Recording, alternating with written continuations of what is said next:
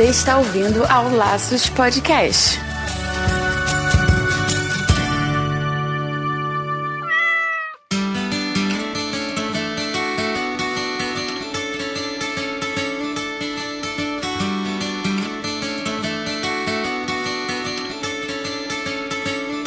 Olá, sejam todos bem-vindos ao Laços Dicas número 11. E aqui é o Andy Bittar. E eu sou Marina Arinelli e aqui no Laços que vamos falar tudo sobre o seu animal. Nesse episódio do Dicas, a gente vai bater um papo sobre controle de ectoparasitas um palavrão, né? E esse palavrão se refere a carrapatos, ácaros e pulgas. E quem já teve problema com isso sabe o quanto a vida pode ser bem melhor sem eles, tanto a nossa quanto a dos nossos bichinhos, né? Então fique ligado e não perca essas dicas. Mas antes da gente falar desse assunto, Andy, eu queria agradecer aqui de novo a Fernanda Siqueira e a Ana Luísa Caran, que ajudam o nosso projeto do Laços no Padrim. O nosso muitíssimo obrigado a vocês que acreditam no nosso projeto e que ajuda a gente a levar informação e conhecimento para o dono dos pets em geral. Muito obrigada. Maravilha, e a gente agradece de coração. E aproveita para pedir para vocês que estão assistindo Laços Dicas agora a também entrar no Padrim e fazer sua doação.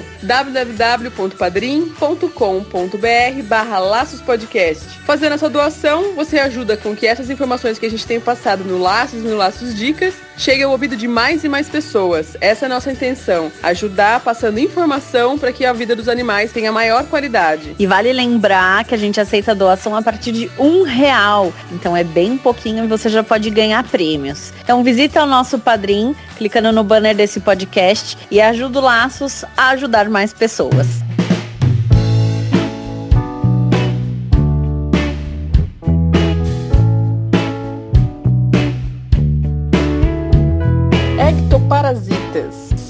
Controle deles é muito mais complicado do que pronunciar essa palavra, gente. Com certeza. Marina, explica pra gente o que são os ectoparasitas. Bom, para ficar claro para todo mundo, Wendy, ectoparasitas são os parasitas externos, tá? Então tem esse nomão todo para caracterizar os parasitas que ficam do lado de fora do corpo, que são as pulgas, os carrapatos e os ácaros. Ácaros também são conhecidos como sarnas. A gente acaba falando, né, o nome técnico de ácaro mas as sarnas, elas nada mais são do que uma contaminação na pele por ácaro. E é um bichinho pequeno que pode fazer realmente muito estrago aí para os nossos animais. Então, os que a gente tem mais contato, vamos dizer assim, né, o que a gente mais ouve dizer, são esses ectoparasitas, as pulgas, os carrapatos e os ácaros. Aquele problema que às vezes dá em orelha também, eu já vi em orelha de cachorro, que fica tudo pururuca, assim, chega a ficar bem cheia de bolinha e bem vermelha. Isso também são ácaros? Esses problemas no ouvido?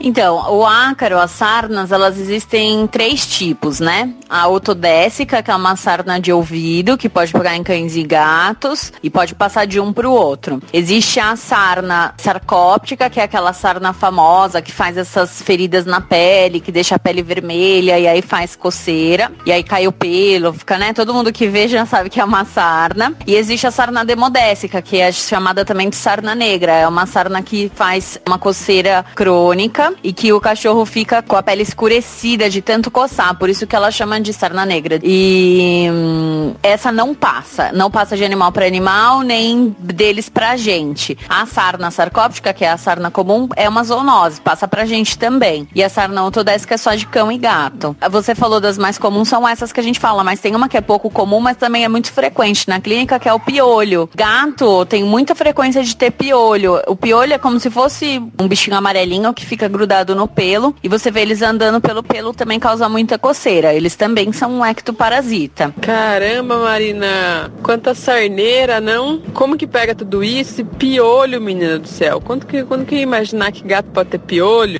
No caso das sarnas, eu acredito que o cachorro tem que entrar em contato com algum animal doente, né? Ou com alguma pessoa doente, já que é uma, já que uma, algumas delas são zoonose. Mas no caso de piolho, de pulga, de carrapato, como que pega? O que que ajuda, vamos dizer, né, a ter mais facilidade para ter isso em casa?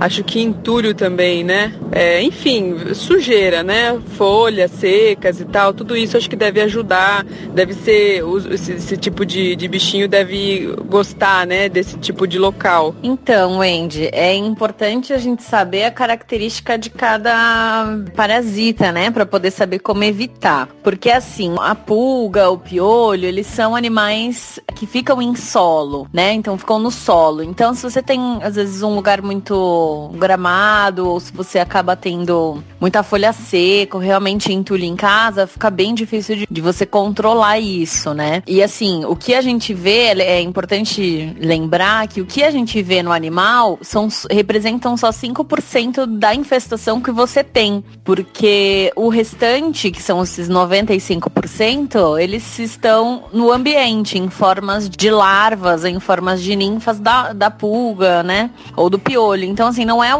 A gente não, não vê, a gente não enxerga olho no esses bichinhos. E quando a gente vê, a gente só vê no animal a pulga adulta. Então, a pulga adulta representa 5% do que está infestado. Então, o ambiente é importantíssimo de controle. E em relação ao carrapato, o carrapato ele tem uma característica de subir pelas paredes. Então, a gente fala que ele faz geotropismo negativo, ou seja, não é um animal que fica no solo. A tendência dele é que suba. Então, ele é mais comum se você realmente tiver entulho, faça uma montanhinha, né? Ou se você tem um muro que é só rebocado, ou só no chapisco e que acaba tendo pequenos buracos, né? Assim, alguns vãozinhos onde aparece o tijolo, que tem um buraquinho dentro. Então, super importante você saber onde ele está para você saber onde evitar, porque às vezes a pessoa usa um produto no animal bom, que tem boa indicação, mas ele não faz o efeito desejado, né, que é exterminar todos os, os parasitas. E aí a gente acaba ficando irritado, né, o cliente fica irritado, o dono do cachorro fica irritado porque ele quer a solução com um produto só, mas às vezes não dá para fazer isso. Caramba, 5% só. Então imagina quando a gente vê aquele cachorro infestado ou de pulga de de carrapato ainda assim representa cerca de 5% do que está na nossa casa ou no nosso quintal todo, né? E daí como que é feito esse controle? Como qual é a melhor maneira? Além de colocar lá aquela, acho que é draguinha, né? Tem umas da Frontline, também pode ser ajudar com shampoo específico para isso e tal. Além desse tratamento do animal, né? Daí como que a gente pode fazer então, Marina? Que, que produtos você indica? Como que seria a melhor maneira de fazer esse controle externo, né? No quintal ou na casinha do animal, ou se ele dorme dentro de casa, dentro de casa, como que seria esse controle? De uma forma segura, né? Porque às vezes até tem outros animais na casa também e precisa tomar cuidado com gato e passarinho e tal, e daí precisa tomar cuidado com que tipo de, de veneno, né, vai usar para eliminar só o que a gente quer eliminar, né?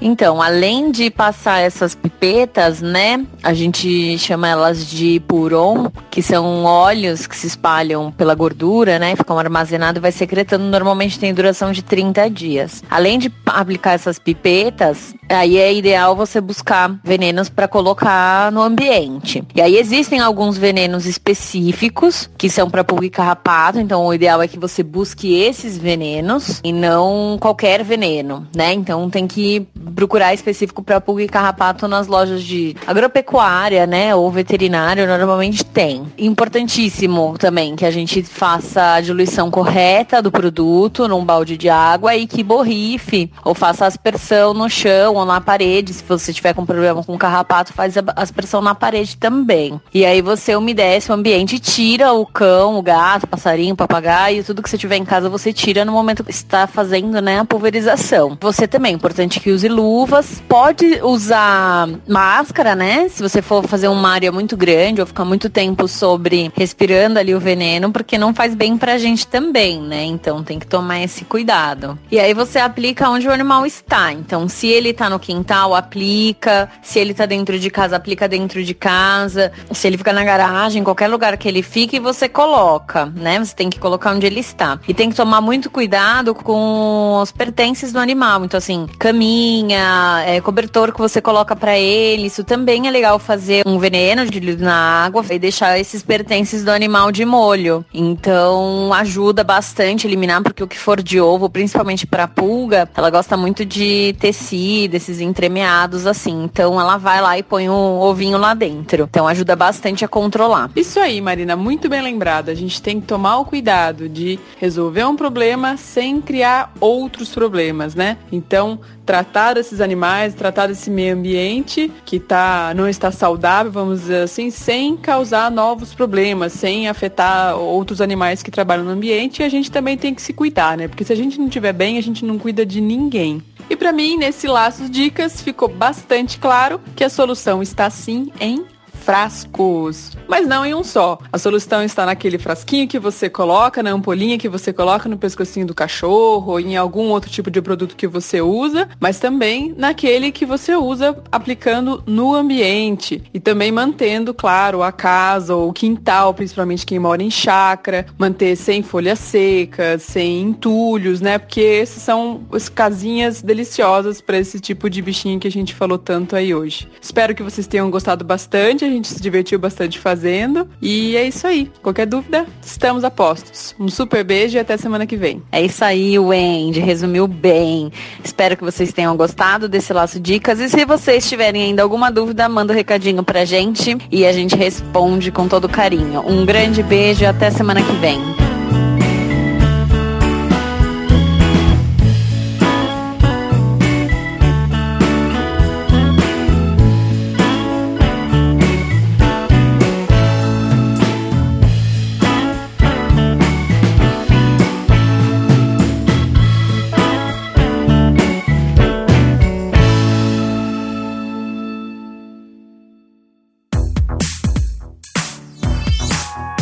Podcast foi editado pela Isso Aí Design. Tudo isso é forma com função. É design estratégico. É isso aí.